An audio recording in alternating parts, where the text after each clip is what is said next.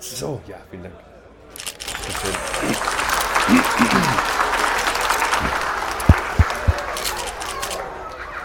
Meine sehr verehrten Damen und Herren, heute ist ein großer Tag für die politische Landschaft der Bundesrepublik, denn ich will hiermit, das heißt, nein, ich sehe mich eher genötigt, hier und heute, also das heißt, ich will eigentlich nicht, wir wollen nicht, aber schließlich muss etwas geschehen, damit endlich weniger geschieht. Wir werden nun vor laufenden Mikrofonen und den Augen der Welt eine neue politische Partei gründen, die auf die baldigste Abschaffung ihrer selbst hinwirken wird, aber erst nach getaner Arbeit. Worin besteht diese Arbeit, fragen Sie. Nun, en Detail zu entnehmen ist dies unserem Parteiprogramm, das wir, um Missverständnissen vorzubeugen, nicht veröffentlichen werden. Bemühen Sie sich dennoch aufs Stärkste, es zu finden und zu lesen, das ist zumindest unsere Hoffnung, aber bemühen Sie sich nicht zu sehr. Auch das ist eines unserer Kernanliegen. Einige von Ihnen werden sich fragen, wie Sie unsere Bewegung zu verstehen haben. Nun verstehen Sie uns als die Bewegung zum Stillstand das Autoimmobile der deutschen Politik, das längst überfällige Pendel, das nicht ausschlägt. Bei uns werden keine Reden geschwungen. Wir wollen die Partei wieder den herrschenden Zeitgeist sein und dieser verlangt, wenn Sie einmal genauer hinschauen, nach anhaltendem Stillstand. Bitte verstehen Sie mich nicht falsch. Einen erneuten Lockdown wird es mit mir als Kanzler nicht geben. Vor allem deshalb nicht, weil ich kein Kanzler sein werde. Sollten wir die Wahl gewinnen, würden wir sofort die Konsequenzen unseres Versagens ziehen und uns auflösen. Denn äh, dann stünde es um uns alle schlimmer als befürchtet. Ja, noch schlimmer. Also tue ich hiermit, was mir am schwersten fällt. Ich bitte um Ihre Stimme. Wählen Sie uns, indem Sie nicht wählen. Sie können sich dabei denken, was Sie wollen. Legen Sie uns jedes politische Weltbild bei, das Ihnen beliebt. Wichtig ist am Ende, dass Sie nichts unternehmen und damit Ihr Einverständnis bekunden. Beziehungsweise Ihr Nicht-Einverstanden-Sein. Sie verstehen schon. Betrachten Sie uns als politisches Kondom, als Keuschheitsgürtel von mir aus. Aber um Himmels Willen, schlafen Sie mehr miteinander. Gehen Sie nicht zur Arbeit. Schicken Sie Ihre Kinder nicht in die Schule. Äh, zwingen Sie niemanden. Trösten Sie sich nicht über etwas hinweg. Uns geht es um Verhütung, um Enthaltsamkeit. Die aktive Lösung der Probleme schafft nur größere Probleme. Machen Sie um Gottes Willen Jetzt komm doch mal zum Punkt. Anstalten. Was? Äh, Jetzt mach mal hinne. Die Apokalypse. Aber äh, äh, nun, nun denn, ich schweife ab. Meine Damen und Herren, wo ist denn der Gong? Wo ist denn der Gong? Ich gründe hier und jetzt schweren Herzens die Partei des Passivismus. Glauben Sie mir, I would prefer not to. Und nun, um das, was wir unseren Wählern schuldig sind, noch einmal auf den Punkt zu bringen, bitte ich unseren Vorsitzenden, das passivistische Manifest feierlich zu verlesen. Herr Vorsitzender, bitte. Ja, guten Tag auch von mir, meine Damen und Herren. Vielen Dank, Herr Generalsekretär. Und gerne würde ich Ihrem Aufruf folgen, aber Sie wissen es so gut wie wir alle, mit der Feierlichkeit unseres Anlasses ist es so eine Sache. Vernehmen Sie nun und dennoch die folgenden zehn Punkte des passivistischen Manifests. Erstens. Nichts ist besser als die allgegenwärtige Formel besser als nichts. Zweitens. Halten Sie inne in Ihren Handlungen, bevor Sie eine Pause machen. Drittens. Machen Sie eine Pause, bevor Sie in Ihren Handlungen innehalten. Viertens. Nehmen Sie sich ein Beispiel an den Gegenständen. Wir Menschen haben es innerhalb von 300.000 Jahren geschafft, eine Problemmasse und Dichte zu erzeugen, die einer permanenten Katastrophe gleicht. Gegenstände haben seit Milliarden von Jahren keine Probleme. Darin sind sie uns weit voraus. Fünftens.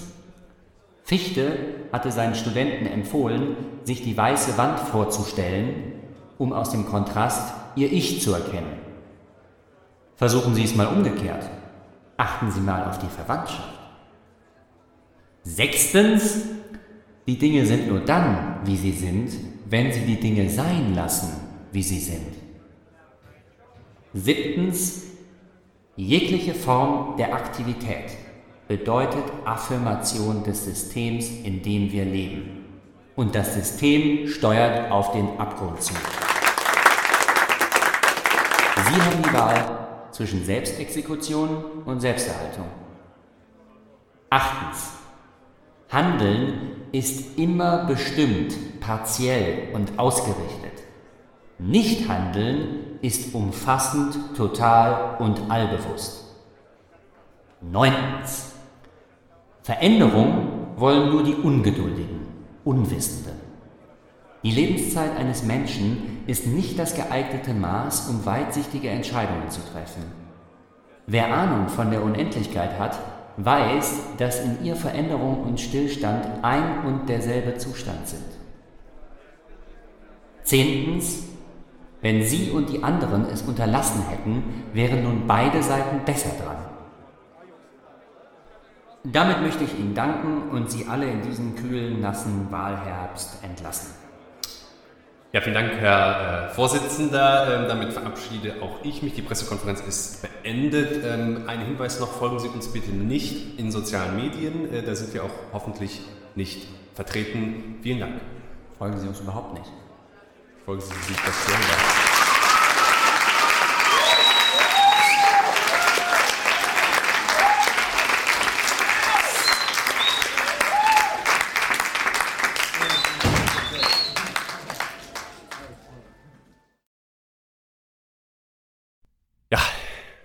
Bruno, äh, wollen wir kurz innehalten? Also bevor wir die Pause machen. Genau, bevor wir die Folge aufnehmen zur Bundestagswahl. Gerne, ja. Äh, weil ähm, die würden wir ja machen. Ne? Also das, ja, wir da, sind ja jetzt schon dabei. Wir sind tätig gerade, ja. Wie kommen wir da wieder raus? Ähm, aufhören? Hören wir auf, ne? Ja. Machen wir vorher eine Pause? Ja.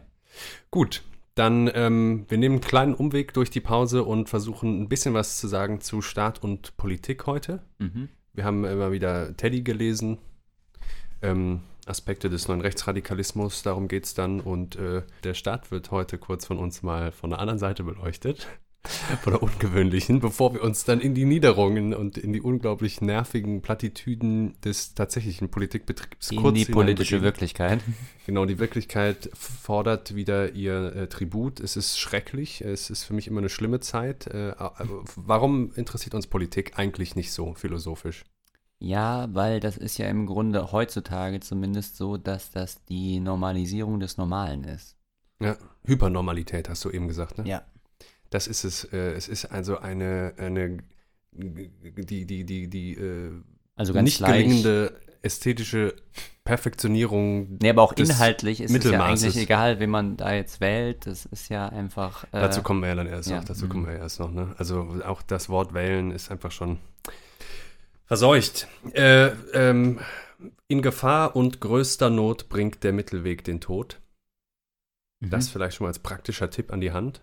Ist, ein, ist ein Filmtitel über äh, die Dokumenta eine, eine, Dokumentation über die BRD der 70er, ich glaube 1972 oder so von äh, mhm. Alexander Kluge. Ah. Edgar Reitz haben da. Ach, die haben, ja, stimmt, die haben zusammengearbeitet. Ne? Ja. Mhm. Entscheiden sich nicht für den Mittelweg, ja. denn ähm, die Lage ist ernst. Aber bei uns jetzt nicht nur, ne? Wir, nee. Loriot ist gestorben, 10. Todestag war jetzt, glaube ich. Mhm. 21. August. Oh Gott. Und heute machen wir quasi die äh, politischen 50 Minuten. Ja. Habe ich mir noch gedacht. Ja.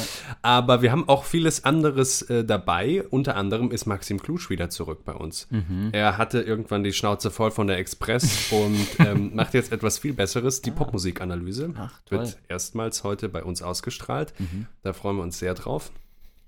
Und ähm, bevor wir inhaltlich loslegen, äh, dachte ich noch, Bruno, du hattest doch mal ähm, eine andere Partei gründen wollen, die Sexpartei. Ist das eigentlich noch aktuell? das stimmt, ja Gott, da erinnerst du mich, äh, die Sexpartei. Ja, das war ja so ein äh, Kneipen, äh, so eine, so eine Schnaps- und Kneipenidee, ne? Ach, wirklich?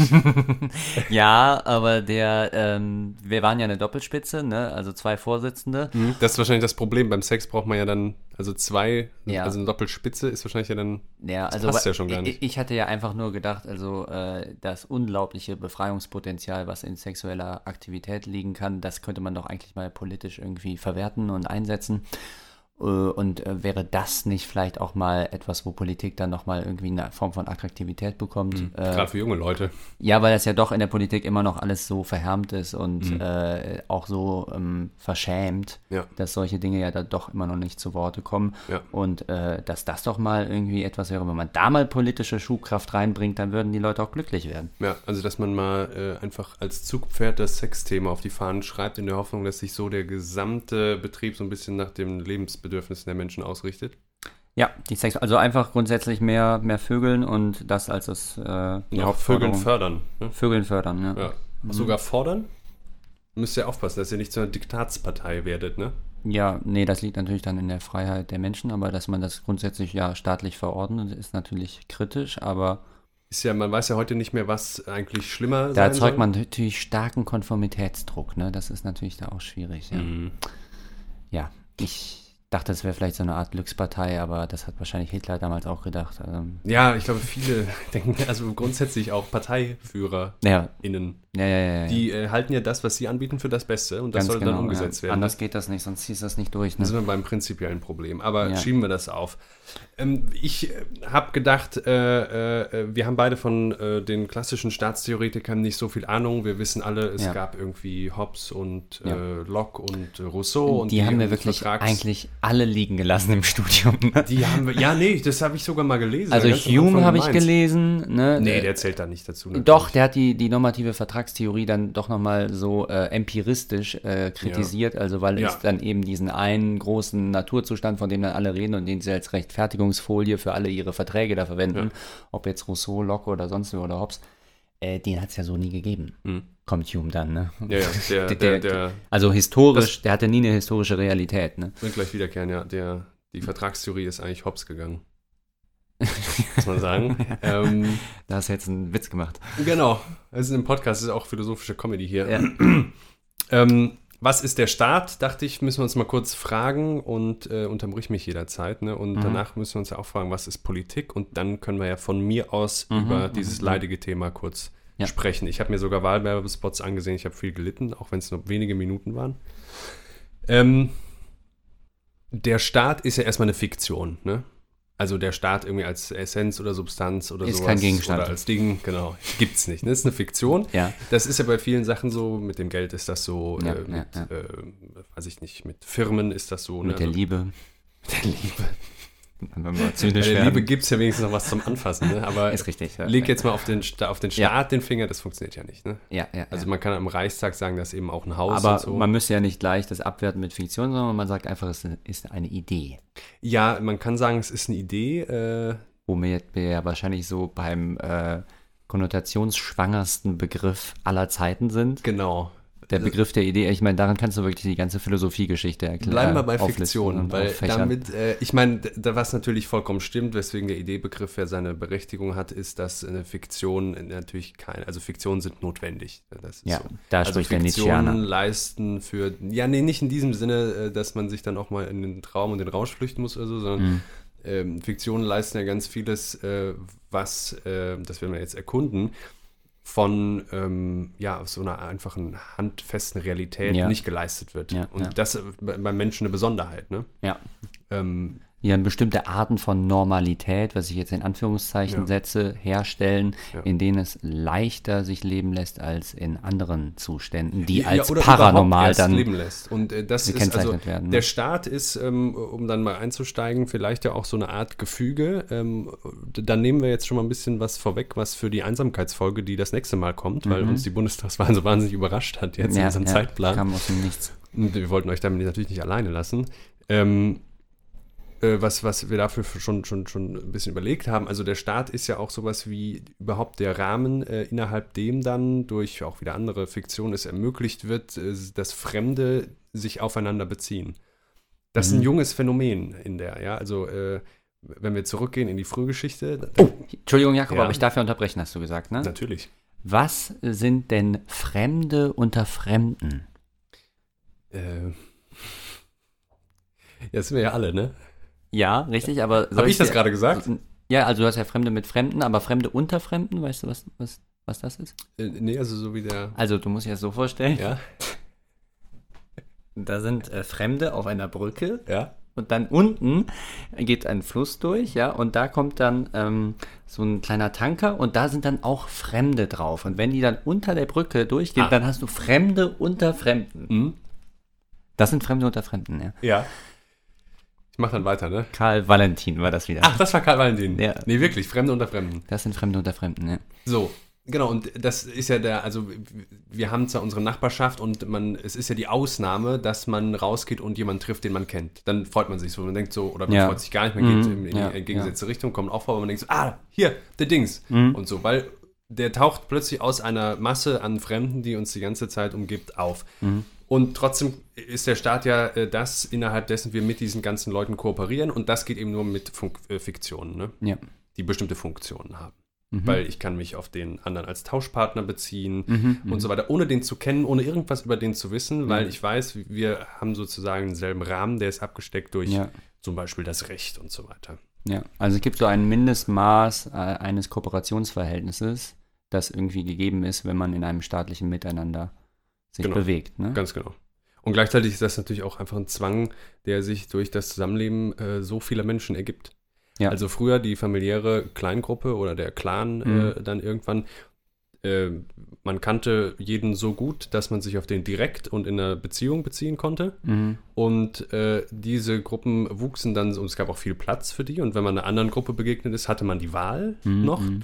Ich kann denen jetzt feindlich begegnen oder ich kann den äh, kooperativ begegnen. Und die Wahl haben wir eben heute nicht mehr. Also wir können Ja. gar nicht anders, als miteinander zu kooperieren, weil Wobei ja fast alle konservativen Parteien eigentlich immer wieder versuchen, den Staat als eine Makroform der Familie auszubilden. Ne? ja, das Ideologem eigentlich Das immer ist noch. Das, das, ja, das Leitideologem eigentlich. Also mindestens mal bei der CDU. Ja. Bei den anderen ist der Einzelne vielleicht dann auch schon irgendwie wichtiger. Also auch Und warum Plakaten. muss man das machen? Weil Aus der Staat, Nein, weil der Staat natürlich was unglaublich Abstraktes ist und eigentlich unglaublich befremdlich ist, ne? weil die so weit weg sind, diese Fremden, und mir so fremd sind, äh, dass ich überhaupt nicht wüsste, wie ich jetzt mit denen irgendwie, was, was habe ich mit denen am Hut? Was, was soll ich mit denen? Ne? Ja, ganz genau. Und äh, wir haben dann diesen ganzen Quatsch, Gewaltenteilung und so, ne? Das sind ja aber alles auch schon weitere abstrakter. Das ist, äh, zeigt eigentlich noch nicht so richtig die Genesis des Staates. Also wir sind eben keinen äh, Vertrag, haben wir nicht irgendwann abgeschlossen. Ja. Da wäre ja auch die Frage, mit wem. Ja. Ne? Also um dann diesen. Naturzustand hinterzulassen. Ja, ja, genau. Das ist ein Selbstverhältnis. Ja. Äh, ist ein Selbstverhältnis, ja.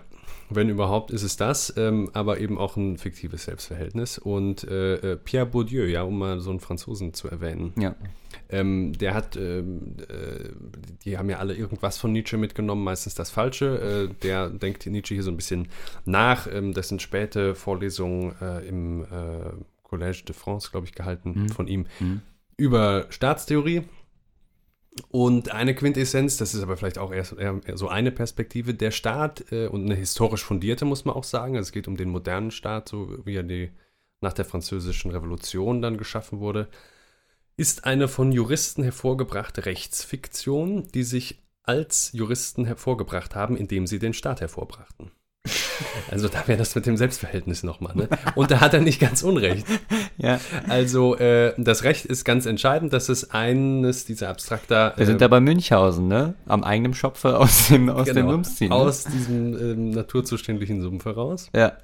Äh, ähm, wir hören das im Wort zum Wahlsonntag ganz am Ende. Da wird nochmal Nietzsche das äh, äh, Wort dann äh, erteilt bekommen. Ähm, der sagt, da wo der Staat aufhört, beginnt aber eigentlich erst der Mensch. Aha. Und äh, die Frage ist ja, ob der Staat heute noch irgendwo aufhört. Also ist, ist das denkbar? Kann man noch fliehen? Mhm. Wahrscheinlich nicht. Genauso wie man nicht mehr aus der Höhle herauskommt. Das hatten wir ja äh, Mhm. das letzte Mal in Folge 13 besprochen. Und ähm, Bourdieu sieht das dann auch so und sagt irgendwie so pessimistisch an Nietzsche anknüpfend, heute ist der Mensch nur noch Staatsmensch. Mhm. Und das widerspricht ja gleichzeitig den politischen Ideologien, die an uns so herangetragen werden. Ne? Du mit deiner Familie, Mhm. Respekt für dich. Ja, ja, ja. Oder du als freiheitsliebender Einzelner, als Unternehmer. ja, Politiker werben natürlich immer für im, immanente Staatsformen. Ne? Also werben immer für das System und nicht gegen das System, das ist ja, Ja. wohl klar. Ne? Ja, ja, und äh, dieser Widerspruch, das ist ein permanenter Widerspruch ja auch. Äh, auf Aber- der einen Seite sollen alle in den Staat eingegliedert sein und Ja. sind insofern eben Staatsmenschen, mal mindestens auch unter rechtlichem Aspekt. Mhm. Auf der anderen Seite ähm, würde kein, äh, würde niemand äh, jemals irgendwie zugeben, dass äh, an ganz vielen Stellen der Mensch im Staate als Individuum Mhm. bedroht ist. ne? Mhm. Aber hier, Jakob, in welcher Leitlinie steht das denn? Was du jetzt vorgelesen hast. Also du sowohl Nietzsche und Bourdieu, das kannst du äh, zurückführen auf Rousseau. Ne? Ja, Der erste Satz äh, in, in Dingens äh, Contrat Social, äh, der Mensch ist frei geboren und überall liegt er in Ketten. Ne? mhm. ja, das stimmt. Ja. Also, dass das Menschliche jenseits des Staatlichen beginnt, das ist äh, Rousseau, ne? Also, dass Ja. der Mensch wieder zurück äh, zur Natur muss und so und äh, dass all die äh, Formen, die der Mensch für, sein, für die Möglichkeiten seines Miteinanders konstruiert hat, Mhm. Institutionen und das ganze Zeug, ne, dass Sollen das alles äh, Formen der Entfremdung sind und dass Entfremdung dort beginnt, wo der erste Zaun errichtet wird, ne? Mhm. Also dass Freiheit ist in diesem Naturzustand und da kann man natürlich immer sagen, ja, hat es den je gegeben? Hallo, ne? Ist das nicht Ja, eine totale, also ist das eine, nicht eine Ja, Retropie, die verwendet wird, um den Status quo zu disqualifizieren, ne? Wenn wir uns jetzt auf, auf äh, die paläoanthropologische Forschung berufen und sagen, ja, vor 300.000 Jahren mit den Kleingruppen, ne, ist das eigentlich auch nur so eine Anrufung des Naturzustandes? Ist das zulässig? Aber klar, man verblendet dann, da- was sich da an Entwicklung konkret aus dem einen hin zu dem anderen ähm, vollzogen hat. Der Naturzustand ist Trotzdem eine... hassen wir ja irgendwie den kulturellen Zustand äh, auch. Ja, weil wir Ästheten sind, aber grundsätzlich ist das ja also das- eine sehr starke äh, Denkrichtung gewesen Ja. in Europa in den letzten 300 Jahren. Ne? Gut, aber Mhm. jetzt habe ich dich unterbrochen. Nee, ähm, so soll das ja sein, äh, weil sonst hält sich das hier nicht so organisch.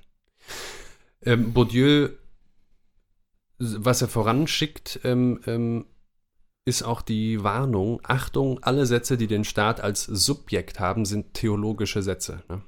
Also das könnte ja. man vor allem mal gegen Hobbes gerichtet sehen natürlich, der vom Aha. Souverän äh, Ja. spricht und da ist der Staat eine Person und die handelt auch. Ja, Ne? der Leviathan. Und das lässt sich genau natürlich in, äh, in Also die innerhalb Staatsgewalt. der Rechtsfiktion wieder plausibilisieren. Aber. Bourdieu sagt jetzt, nee, nee, es gibt diese Perspektive außerhalb, da geschieht auch ein Leben und so. Und Mhm. ähm, das hat eben nochmal eine eigene Perspektive. Und wenn dann eine Fiktion wie der Staat als äh, Person angesprochen wird, dann sind wir im Bereich der Theologie. Mhm. So, und jetzt lese ich nur kurz äh, Nietzsche vor, der den Staat sowieso als den neuen oder vielleicht einen neuen äh, Götzen, Mhm. äh, Obergötzen ähm, charakterisiert. Ähm, das ist aus der Genealogie der Moral und eigentlich geht es um die Entstehung des schlechten Gewissens, aber zwischendurch findet man da eben auch immer diese Überlegung zum Staat. Nietzsche äh, sagt nämlich, dass mit den, Vertrags, äh, das mit den Vertragstheorien ist ähm, eigentlich ad acta zu legen und es ist ein bisschen originell, dass er trotzdem keine längere Entwicklung annimmt, sondern von einem Bruch spricht, der den Staatszustand dann plötzlich herbeigeführt hat. Mhm. Wie haben wir uns das vorzustellen? Äh, zur Voraussetzung dieser Hypothese über den Ursprung des schlechten Gewissens gehört erstens, dass jene Veränderung keine allmähliche, keine freiwillige war und sich nicht als ein organisches Hineinwachsen in neue Bedingungen darstellte, sondern als ein Bruch, ein Sprung, ein Zwang, ein unabweisbares Verhängnis, gegen das es keinen Kampf und nicht einmal ein Ressentiment gab. Zweitens aber, dass die Einfügung einer bisher ungehemmten und ungestalteten Bevölkerung in eine feste Form, wie sie mit einem Gewaltakt ihren Anfang nahm, nur mit lauter Gewaltakten zu Ende geführt wurde, dass der älteste Staat demgemäß eine furchtbare Tyrannei als eine zerdrückende und rücksichtslose Maschinerie auftrat und fortarbeitete, bis ein solcher Rohstoff von Volk und Halbtier endlich nicht nur durchgeknetet und gefügig, sondern auch geformt war. Also hier schon mal, ja, der äh, Staat braucht Menschenmaterial Mhm. und zwar, Nietzsche sagt, rhetorisch wie immer sehr problematisch und martialisch, ähm, Halbtier, also äh, wenn der Staatsmensch, ja, also wenn der Mensch da beginnt, wo der Staat aufhört, dann ist der Staatsmensch eigentlich ein Halbtier, sagt er hier. Ähm, und dann fährt er fort, ich gebrauchte das Wort Staat. Es versteht sich von selbst, wer damit gemeint ist. Irgendein Rudel blonder Raubtiere, eine Eroberer- und Herrenrasse, welche, kriegerisch organisiert und mit der Kraft zu organisieren, unbedenklich ihre furchtbaren Tatzen auf eine Zahl, auf eine der Zahl nach vielleicht ungeheuer überlegene, aber noch gestaltlose, noch schweifende Bevölkerung legt. Der Gestalt beginnt ja der Staat auf Erden. Ich denke, jene Schwärmerei ist abgetan, welche ihn mit einem Vertrage beginnen ließ. Und ähm, da haben wir natürlich in der schweifenden Bevölkerung, die eben noch nicht organisiert ist, ja.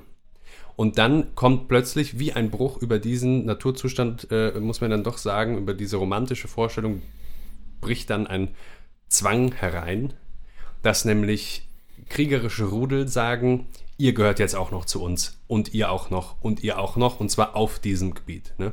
Da hat sich natürlich Hitler und seine Spießgesellen, die haben sich darin Die gespiegelt. haben ne? sich da äh, Gebadet. ausgetobt und so weiter. In diesen äh, Formulierungen. Und sich dann auch als die blonden Raubtiere. Ja, äh, blonde Raubtiere, geborene Organisatoren, hast du da nicht Armin Laschet und Olaf Scholz vor Augen?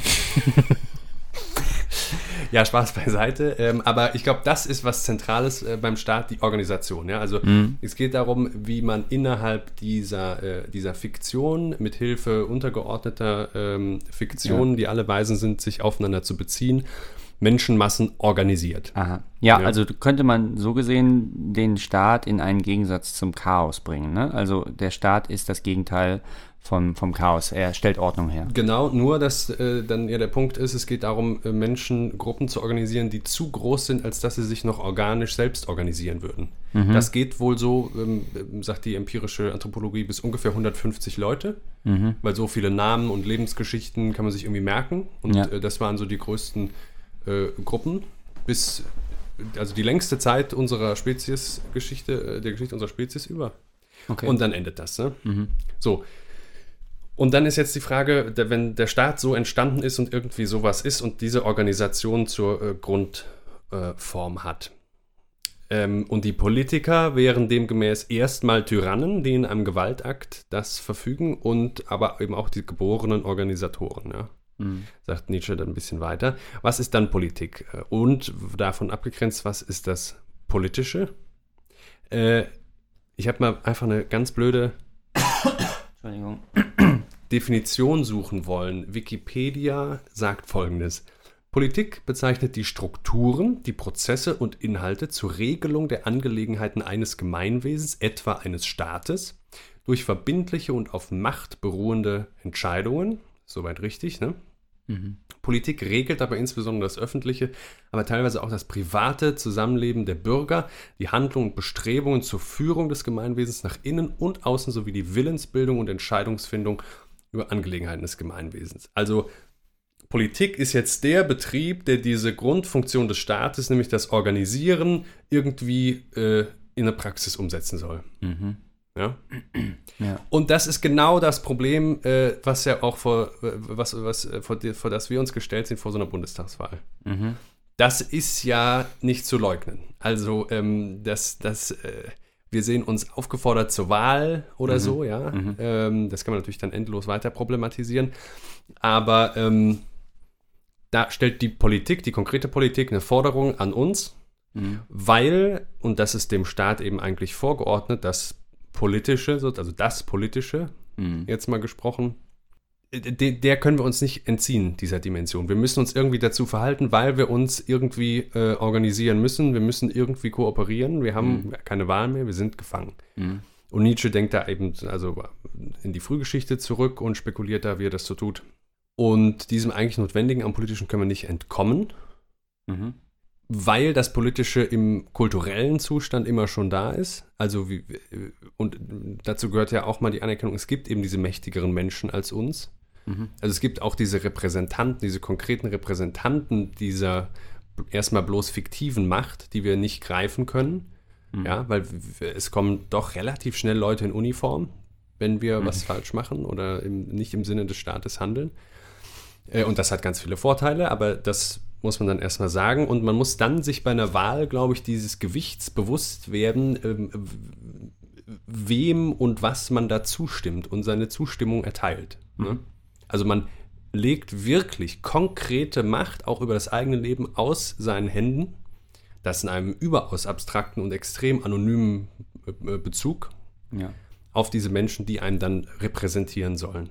Ja, oder vertreten sollen. Repräsentative Demokratie. Oder in meinem Namen handeln. Und das, Ja. finde ich, kann man auch nicht so leicht wegpragmatisieren. Nee. Wenn es dann zum Beispiel heißt, ja, aber du musst wählen, weil XY, das größere Übel muss verhindert werden Das und sind so weiter. sehr, sehr vermittelte Verhältnisse, ja. Extrem vermittelt. Und am Ende ist es aber doch so, dass dann, ich weiß noch, meine Eltern, die haben, äh, glaube ich, äh, die längste Zeit ihrer politischen Karriere die Grünen gewählt. Und die Grünen waren eben die pazifistische Partei und so weiter und Mhm. haben dann aber eben unter dem Kabinett Schröder I doch beim Kosovo-Krieg mitgemacht. Und dann hast du plötzlich in dieser extrem distanzierten, abstrakten, vermittelten Weise Blut an deinen Händen. Mhm. Ich weiß nicht, ob wir uns in diesem Bewusstsein befinden, wenn es darum geht. Ne? Natürlich ist es auch ein bisschen lächerlich jetzt zu sagen, äh, richtet eure Wahlentscheidung danach aus. Mhm. Ne? Aber zumindest ist ja der Passivismus eine Option. Ist auch eine Wahlentscheidung. Ja, ja. Ja. Ja, man kann natürlich das äh, jegliche politische Idealismen auch dahingehend irgendwie äh, desillusionieren, wie Helge Schneider sagen würde, ähm, äh, dass ja egal wen ich wähle, der sich dann im Korsett äh, der Institution oder des Systems bewegen muss und natürlich in seiner Handlungsfreiheit äh, dann auch beschränkt ist Hm. Und äh, in einer gewissen Weise Konformist werden muss, ne, weil er dann eben an den entscheidenden Schalthebeln sitzt und dann vielleicht diese, also das ist ja immer die Erfahrung und immer die Enttäuschung des Wählers, ja, Moment mal, die hat doch jetzt bei ihrer Kandidatur, hat die doch das und das versprochen. Jetzt macht sie das aber ja gar nicht. Ne? Mhm. Habe ich da was nicht verstanden? Habe ich Ja. da was nicht mitgekriegt? Funktioniert das eigentlich ganz ne? anders? Also da ist irgendwie so eine konstitutive Differenz Mhm. und ähm, äh, ja, das ist dann immer der, die Differenz von, von Wirklichkeit und Ideal, ne? die da immer zu Bruch geht dann. Naja, man, ich glaube, es gibt halt überhaupt keine, keinen wirklichen Bildungsstand zu dem konkreten Funktionieren von äh, diesen Machtverhältnissen. Hm. Also nicht nur, dass man das nicht jetzt irgendwie in so einer äh, ideengeschichtlichen Weise mal versucht grundsätzlicher einzuordnen, sondern auch, wie jetzt da wo Entscheidungen getroffen werden. Da existieren wahnsinnig viele, auch sehr dumme, auch wiederum dann selbstgefährliche Theorien drüber. Das Mhm. firmiert dann als Verschwörungstheorien, ja. Mhm. Die den richtigen Impuls haben. Nein, die Machtzentren sind da nicht nur irgendwo und sitzen im Bundestag oder so. Es gibt ja auch Bundestagsabgeordnete Marco von Bülow oder Marco Bülow oder was, Mhm. der zur Partei übergetreten ist von Mhm. den Linken, ne? äh, wo aus dem Bundestag selbst gesagt wird, nee, nee, das ist tatsächlich nicht so, äh, das ist nicht mehr das Machtzentrum. Äh, Mhm. Ja, also Äh. jetzt hast du aber natürlich einen, einen sehr bedeutungsschwangeren Begriff äh, genannt, ne? Macht. Macht. Also Politik, Macht, Staat, das scheint doch irgendwie schon ein äh, Konglomerat zu sein, Ja. ein Begriffskonglomerat.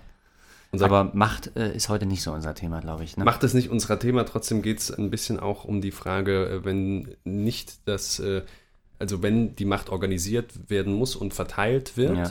und das passiert auch, und ähm, äh, im Verdacht steht die Politik, die dann in endloser Blödheit davon redet, ja, zum Beispiel SPD, äh, das Land in die Zukunft führen. Mhm. Ja, wohin denn sonst? Stimmt, geht Also- gar nicht zurück. Und in der Gegenwart ist man ja schon immer, ne? Oder FDP, unser Land spielt nicht mehr vorne mit. Ah, Ja, also Christian Lindner würde sich gerne auf, auf, auf der neuen aufstellen. Ja. Oder was? Also ähm, die, diese ganze Blödheit, ja, wenn, wenn man zu Recht den Eindruck vermittelt bekommt, ähm, da wird irgendwas dargestellt, sind. Er spielt nicht mehr vorne mit, wer er so spielt nicht mehr in der Spitze der Tabelle, ne? Genau, und dann gibt es ja seit geraumer Zeit, und damit äh, können wir gleich zum zweiten Teil überleiten, nämlich dann zu Adorno, äh, äh, bietet sich ein zweiter, äh, eine zweite Machtsphäre an, das ist das Ökonomische. Mhm. Und darüber hat auch Adorno natürlich was gesagt. Das vorab. Und jetzt würde ich sagen, lassen wir uns von Maxim Klusch in der Popmusikanalyse mal ein Stück dieser, äh, dieser sloganartigen Beliebigkeit vorführen. Ähm, ich glaube, heute hat er sich die deutsche Popmusik ausgesucht. Mhm. Denn Kulturindustrie trägt ja immer in informeller Weise und sich irgendwie als kreativ tarnend das mit, äh, oder manchmal ist es natürlich auch sehr kreativ, fast schon von künstlerischem. Kreativität ist, glaube ich, der Tarnbegriff schlechthin heutzutage, ne? Ja. ja, es ist so. Der Neoliberalen. Aber es vermitteln sich ja da genau die Stimmungen, die uns dann äh, so eklig aus einem Armin Laschet-Wahlwerbespot irgendwie entgegentreten. Ne? Mhm, mhm, die uns da ja ins Gesicht brüllen. Ja, was brüllen sie uns ins Gesicht? Hier ist die Popmusikanalyse.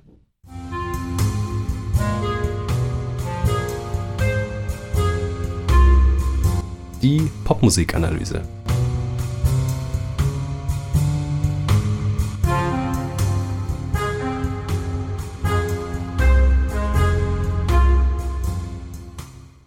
Heute mit Willkommen zurück von Clouseau featuring Andreas Burani, erschienen am 1. Juli 2021. Man stelle sich vor, man könne weg von der Erde, außerhalb, draußen sein. Und dann kommt man wieder. Genau das suggeriert uns der Refrain des Lieds Willkommen zurück, in dem Andreas Burani singt Willkommen zurück, zurück auf der Erde. Was bringst du mit, was gibt's zu erzählen? Was gibt's zu erzählen, ist eine gute Frage bezüglich des Songs. Es ist nämlich gar nicht so leicht fassbar zu machen, worum es hier eigentlich geht.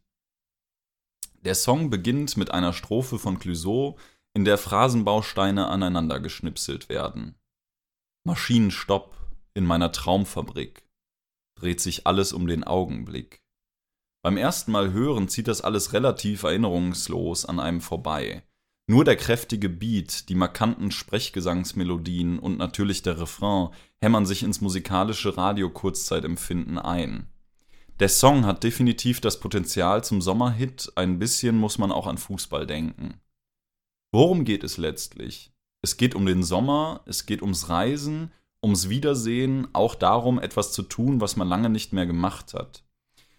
Klar, die harten Corona-Beschränkungen sind vorbei, jetzt kann man wieder reisen und etwas tanzen gehen.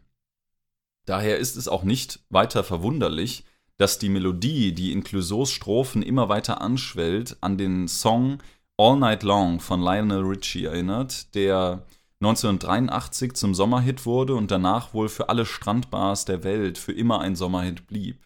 Clouseau und Borani singen ganz nach dessen Motto Fiesta Forever. Vor dieser Reise, die das Video zeigt, in dem Clouseau und Borani in Nizza Radfahren, rumtanzen, Autofahren oder auch Autowaschen, ist etwas verloren gegangen. Clouseau singt, dass die Gefühle verstaubt waren.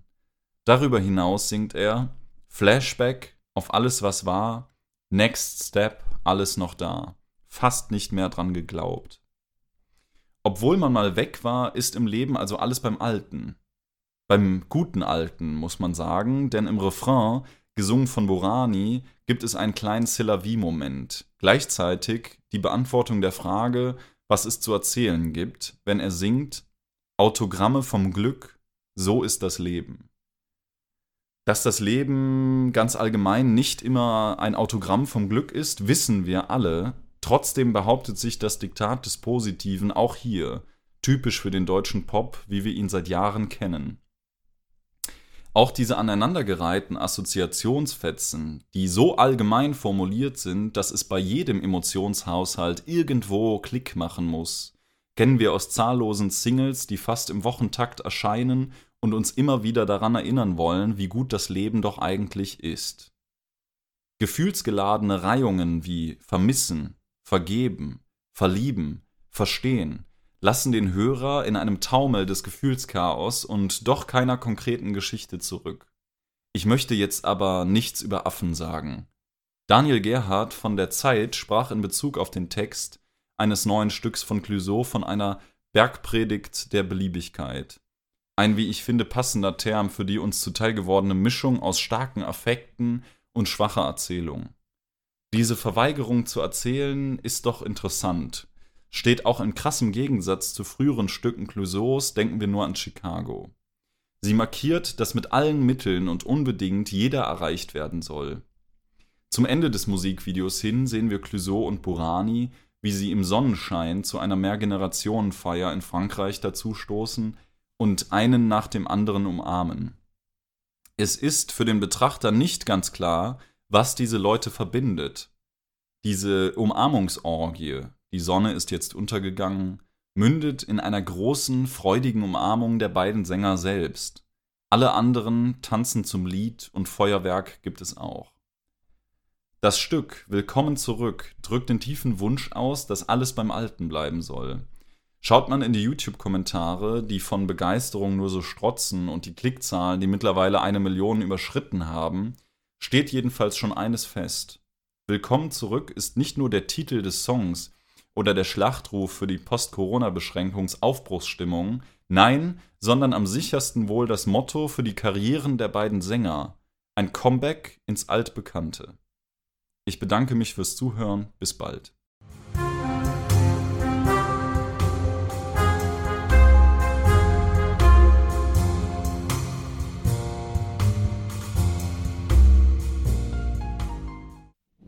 Also genau, wir wenden uns Adorno zu und ähm, ein Vortrag, den er ähm, in den 60er Jahren gehalten hat, heißt Aspekte des neuen Rechtsradikalismus und der steht jetzt so äh, eigentlich in jeder ähm, Buchhandlung rum, ne? In jeder Buchhandlung, äh, die irgendwas auf sich hält. Ja, und seit, wir sind nicht neu, ne? Also seit ein paar. Nee, überhaupt nicht. Das haben auch schon ganz viele gemacht und Ja. dann vor allen Dingen auch quer gelesen mit äh, den 2019, Parteipunkten, die so äh, die AfD irgendwie ähm, Genau. bietet. Ne? Der Bild bietet sich zum Vergleich organischerweise an. Ja, also da gibt es irgendwie eine äh, strukturelle Verwandtschaft äh, zwischen, nämlich äh, wem oder was? Also äh, Adorno beobachtet also in den 60er Jahren ein Wiederauftauchen oder Erstarken nationalsozialistischer Tendenzen innerhalb des demokratischen Systems, was dann von den Alliierten errichtet worden ist. Ne? Also wir sind dann in der Bundesrepublik und dann äh, sind wir äh, also nicht mehr in irgendwelchen Gegensätzen der 20er Jahre Kommunisten gegen Nationalsozialisten, sondern Ost-West.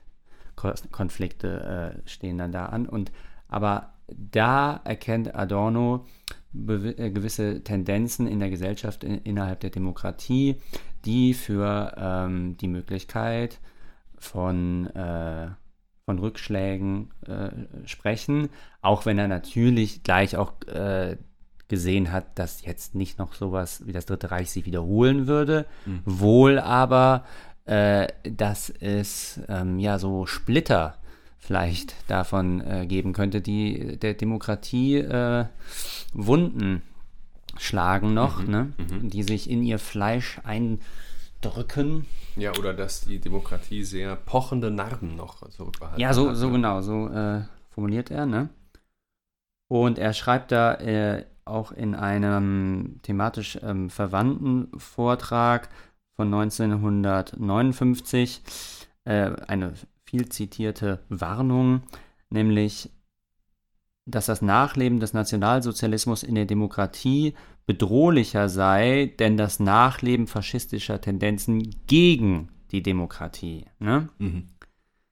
Also in der Demokratie und gegen der. Wir haben jetzt nicht mehr äh, die Faschisten, die sich aufstellen gegen das demokratische System, sondern sie agieren innerhalb des demokratischen Systems, wie die AfD. Ne? Ja, also, und, ja und, und, und unter anderem, indem sie gerade das überaffirmieren und sagen, nein, nein, wir tarnen uns jetzt nicht als Demokraten, sondern wir Genau. sind die wahren Demokraten, Genau. wir sind nämlich das Volk, äh, wir vertreten und so weiter und so weiter.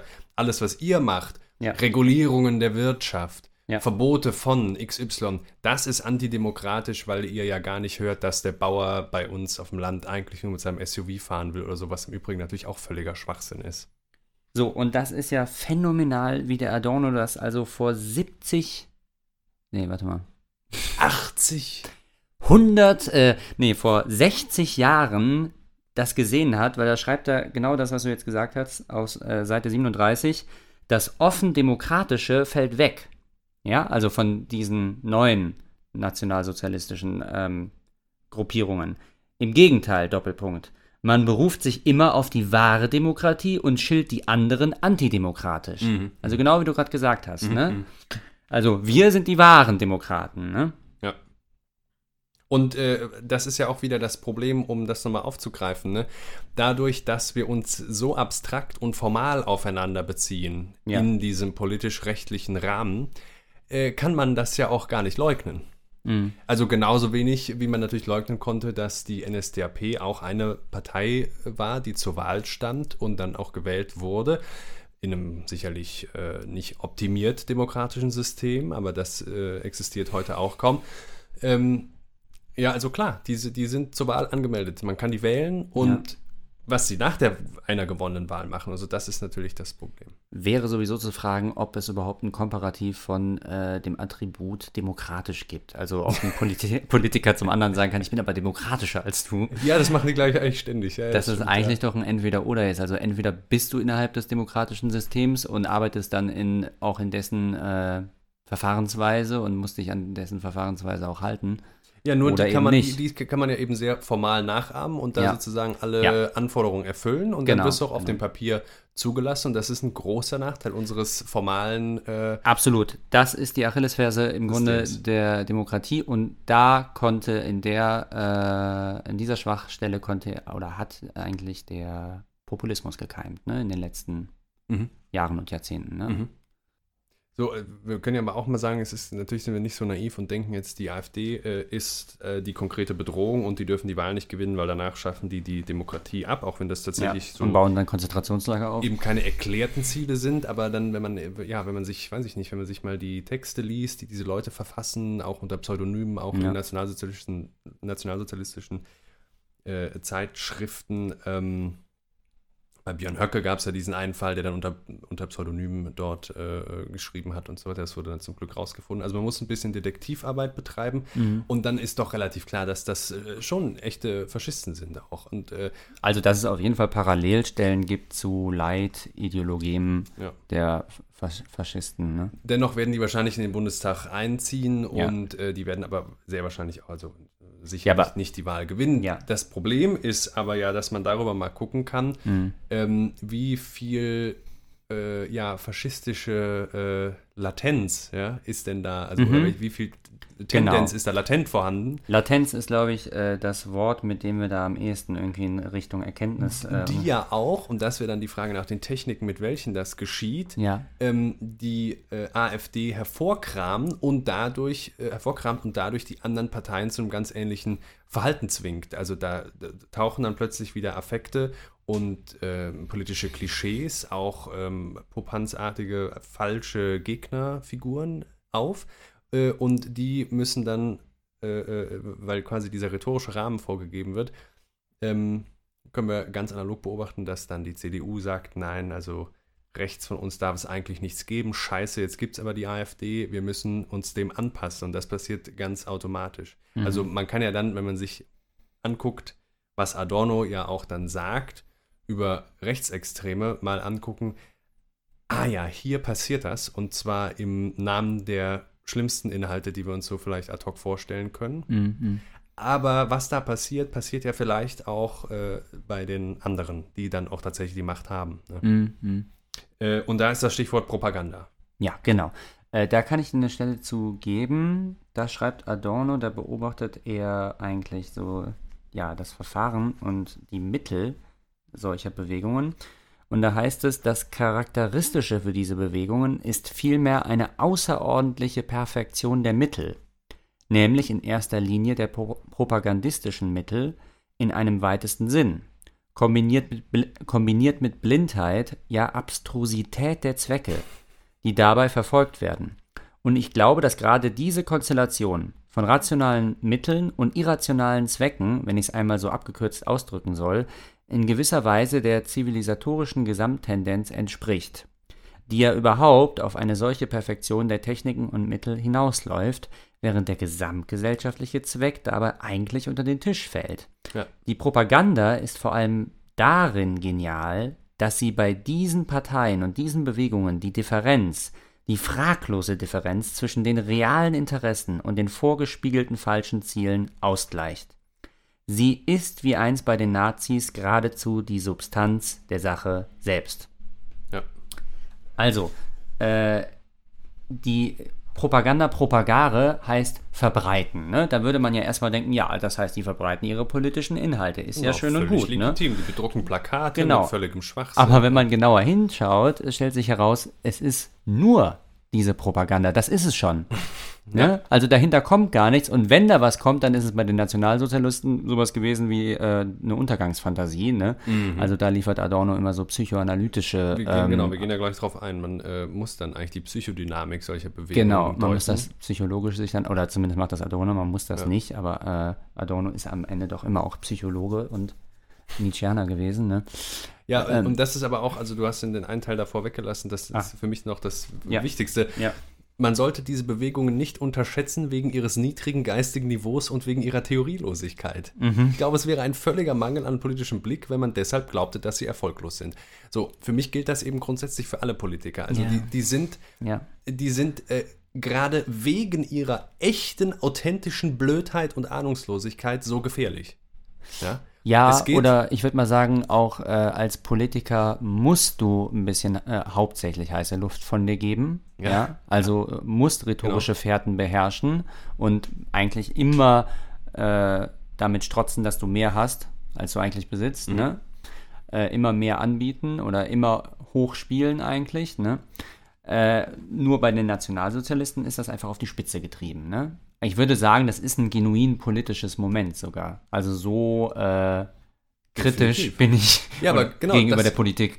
Ja, das ist das politische Moment, würde ich eben auch sagen. Und das gilt aber eben nicht nur für die Rechtsextremen. Ja. Ja? Also es ist immer noch diese Frage, wir haben diese Riesengruppe, wir haben natürlich jetzt über die Jahrhunderte gewordene Institutionen und so weiter, die äh, das alles organisieren. Aber die Frage ist immer noch, wer darf jetzt da ganz oben in Hm. Chefsesseln sitzen und das lenken und die Aufgabe und die, die, das Problem, vor dem die Leute dann stehen, egal mit welchen Ideen sie sich hineinbegeben in diesen Kampf, die Aufgabe ist dann diesen Kampf um die Machterlangung und Machterhaltung, das meine ich jetzt auch erstmal ganz neutral, weil die Fragen stellen sich von alleine, ähm, auszutragen und natürlich, äh, das ist das, was ich meine, jede Parteivorsitzende äh, muss das zum Ziel haben. Also wenn sie nicht gewinnen will, dann ist, dann hat sie den Job verfehlt. Ne? Ja. Und gleichzeitig einige Kandidaten ähm, oder ehemalige Kandidaten, äh, ehemalige Anwärter ähm, sagen das dann auch mal offen. Man macht sich immer schuldig. Also deswegen Ja. ist es eigentlich Ja. widerlich, sobald jemand authentisch sagt, alle Kandidaten, die es jetzt gibt, tun das aber. Mhm. Ähm, oder alle, an die ich mich auch erinnern kann oder die es jemals gab und so weiter, weil das, wie gesagt, dazugehört. Aber es ist, es ist, ähm, äh, äh, man wird halt zum blonden Raubtier in gewisser Weise, wenn man sagt, ich will diese Entscheidungen treffen. Weil man, man, man macht sich die Hände schmutzig. Ne? Das Mhm. ist natürlich, äh, naja, vielleicht spricht da Ressentiment aus mir. Ja. Ja, und das, was eben wegfällt, statt äh, dieser Hypertrophie der Mittel, ne, Mhm. Äh, ist die Theorie, sagt Adorno. Ne? Also wenn man sich den Faschismus anguckt, und das war ja dann eben auch in der Nachkriegszeit der Bundesrepublik die Preisfrage für die Intellektuellen, ne? also wie konnte es zu dieser, äh, dieser, dieser Jahrhundertkatastrophe von, von Auschwitz hier und Gulag dort Mhm. kommen, ne? aber vor allen Dingen, wie konnte es zu Auschwitz kommen und wie konnte äh, dieses faschistische Terror- und Untergangssystem sich innerhalb der Demokratie entfalten. Ne? Mhm. Äh, also das ist ja im Grunde das Medusa-Haupt, was aus dem äh, Schoß der Weimarer Republik en, ähm, Mhm. entsprungen ist.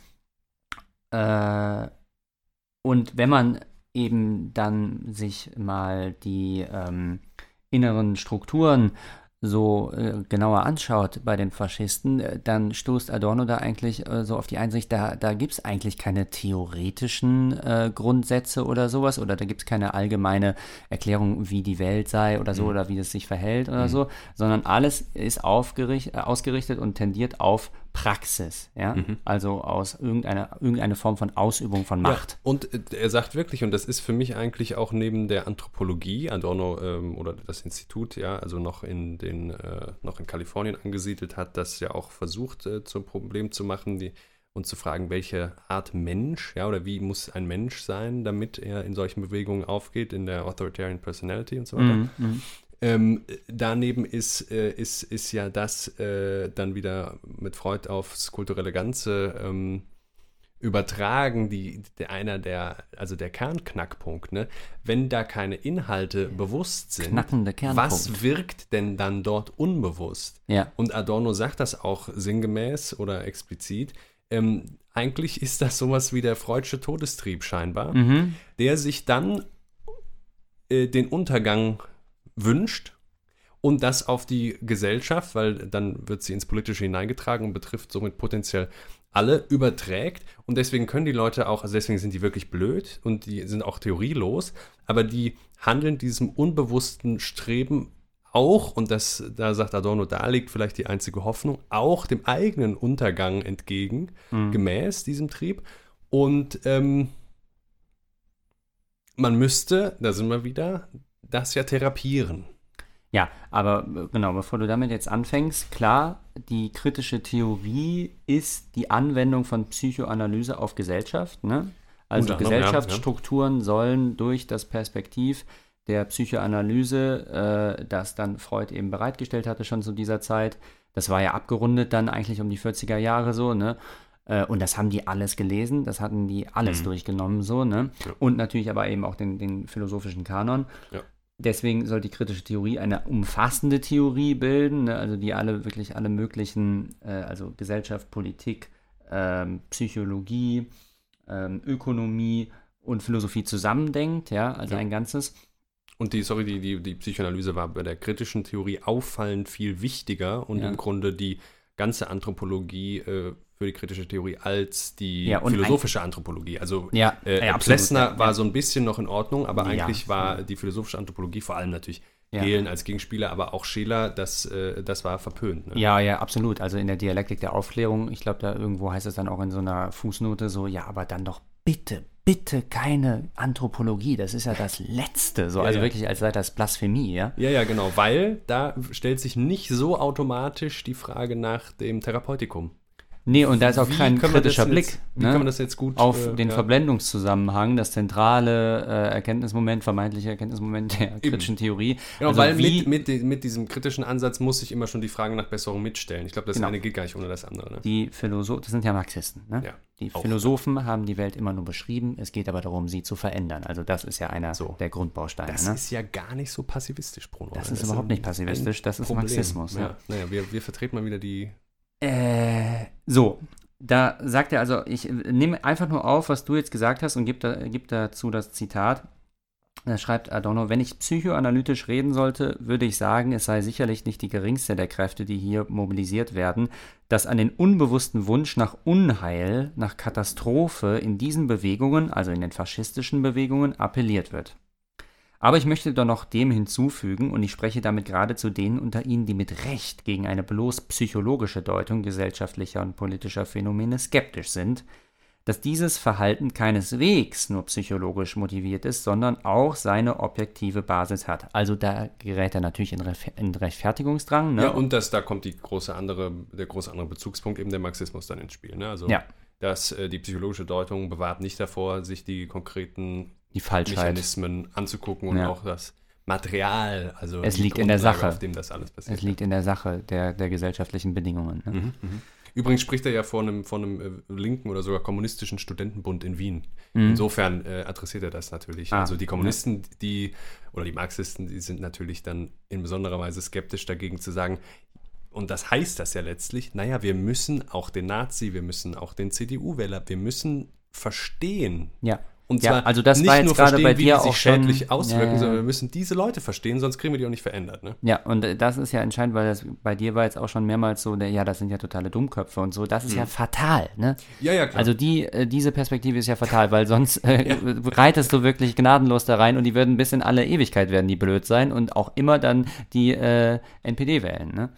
Ja, das Also- ist richtig. Ähm, trotzdem äh, sind wir Ästheten und das fällt einfach dann manchmal schwer, wenn man sich das anguckt. Ne? Ja, und es geht ja. mir nicht darum zu sagen, die AfD-Leute sind blöd. Also ich, wir kommen da gleich noch auch auf Ja. ein paar äh, harte Zahlen. Und vor allem- aber was die Rentner so wählen und wie die wählen, also das ist an Blödheit n- Ja, übertrifft aber man, das muss, eigentlich die, man noch. muss die Bestimmtheitsstruktur dieser Blödheit analysieren. Das ne? würde ich jetzt sogar ganz ernst meinen. Also Rentner, die irgendwie seit 40 Jahren CDU wählen und jetzt eigentlich schon längst den Führerschein hätten abgeben müssen und, und äh, aber immer noch in irgendwelchen Autos rumfahren und so weiter. Und ich mache das jetzt mal ganz bewusst auf, diesen, äh, man sollte das Alter eigentlich als politischen Kampfbegriff einführen. Also jung gegen alt ist für mich im Moment fast sogar noch wichtiger äh, als, äh, ähm, und hier soll man mich bitte widerlegen, ähm, arm gegen reich. Mhm. Also jung gegen alt ist, ist so frappierend in einer Weise. Und ich würde sogar sagen, äh, die ähm, jemand, der irgendwie, also und ja, mit dem blödesten Inhalt, mit verwerflichen Zielen und so weiter, aber irgendwie einem, einem, wenn man es denn verstehen wollen würde, durchaus begründetem Affekt, dass es irgendwie nicht weitergehen kann oder bla bla bla oder irgendwie sowas, äh, ähm, die AfD wählt, von mir aus, ja. ist da ist mehr Potenzial, das ist ja auch so eine linke Sache, ja. Überall, wo es Potenzial, also überall, wo der Faschismus auftauchte, ist die Chance für eine Revolution im kommunistischen Sinne oder so gescheitert. Mhm. Ähm, mehr Potenzial als irgendwie Leute, die dann die CDU wählen, weil man halt wählt sonntags und man sitzt dann noch in so einem Reihenhaus und äh, stellt Kartoffeln. Ja. ja, also, So, also, jetzt habe ich aber ja mich noch nicht dazu gekommen, diese objektive Basis zu benennen, ja? Also, es geht da weiter. Ähm, oder ich nehme es nochmal gerade mit, dass dieses Verhalten keineswegs nur psychologisch motiviert ist, sondern auch seine objektive Basis hat. So. Wer nichts vor sich sieht und wer die Veränderung der gesellschaftlichen Basis nicht will, dem bleibt eigentlich gar nichts anderes übrig, als wie der Richard Wagnersche Wotan zu sagen, weißt du, was Wotan will? Das Ende. Mhm.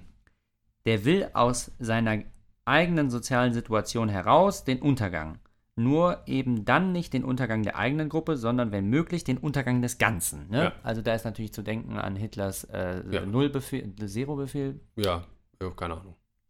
Doch, den hat er doch dann 44. Also spätestens da, ja, wenn das heißt, deutsche Volk nicht. schon ja. nicht siegt, ne, dann soll es wenigstens, wenigstens zugrunde gehen. Genau, das ist ja die Logik gehen. gewesen. Ne? Und, und, das, und genau dasselbe hat er zu sich gesagt, ich knall mir lieber eine Kugel vor den Kopf, ja. äh, als dass ich irgendwie verliere oder in Gefangenschaft gerate oder so. Ne? Ja, genau. Also diese Absolutheit, ne? Und äh, wie heißt das denn? Die, dieser Null- oder Zero-Befehl, also bis zum letzten Mann kämpfen, so, ne? Mhm. Also, und äh, man muss dann natürlich so weit gehen und äh, verstehen, ja, okay, das kam jetzt nicht nur durch die Umstände heraus, ja, mhm.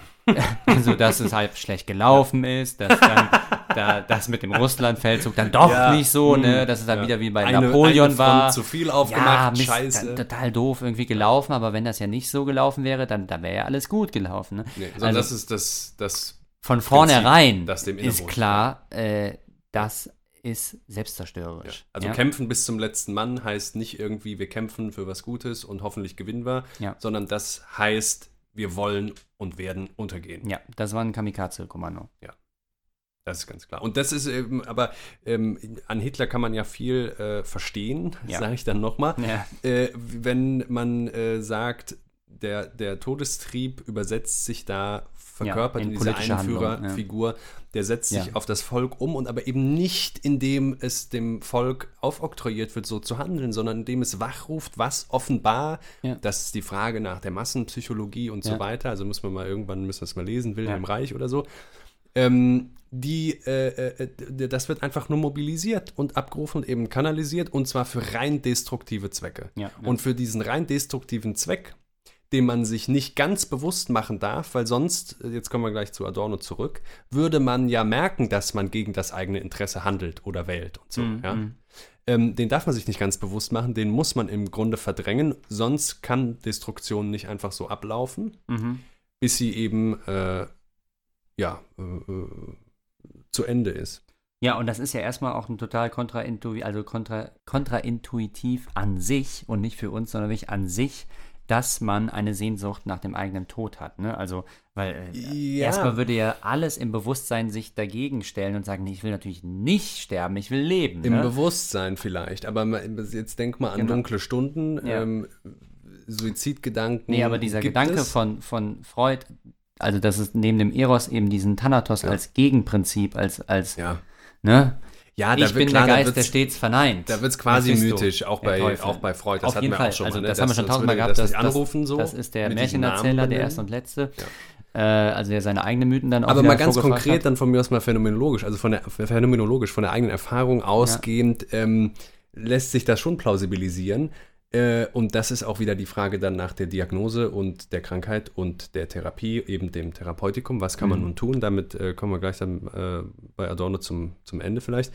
Ähm, in dunklen Stunden denkt man dann mal, äh, dass Selbstmord ja so eine Option ist und irgendwie da ist und so. Mhm. Und äh, wenn alles gut läuft, ne, dauert das sehr lange, bis man da irgendwie produktive solche Gedanken kriegt. Aber das ist ja ein Bezugspunkt. Ja. Denkt man unsere letzte Folge. Der Bezugspunkt lässt sich auch gar nicht vermeiden. Mhm. Und dass es mir so schlecht gehen kann, und natürlich ist das so, bewussterweise sage ich immer, äh, nee, das Leben ist ja besser oder wichtiger oder so. Aber ich glaube, ähm, und viele Menschen bringen sich um, mehr als man meint. Äh, es kann einem so schlecht gehen, dass man irgendwann dieses Ziel des Todes eben als Ziel setzt und affirmiert. Ja. Und das ist dann aber ein Destruktionsprinzip. Unbewusst. Unbewusst, genau. Ja. Äh, nee, ja, also ich meine, irgendwann dann auch bewusst. Wenn man zur Tat schreitet und sich umbringt, dann, ne, dann, dann hat man es sogar bewusst affirmiert. Das ist dann quasi der Untergang. Ich würde sagen, unbewusst ist das immer so eine Bezugsgröße.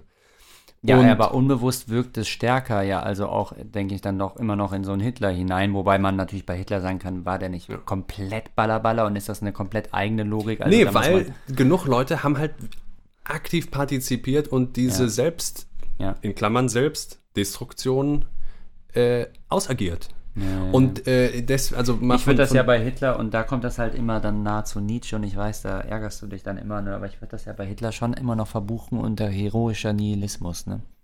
Also, dass man eine Größe im Scheitern eigentlich, äh, Naja, das ist ja eben kein Scheitern. Herstellt. Also Scheitern heißt ja eben nicht den Selbstuntergang wollen, sondern Scheitern heißt ja eben ja doch, also, dass man im im Untergang, fairen Wettkampf verlieren oder so.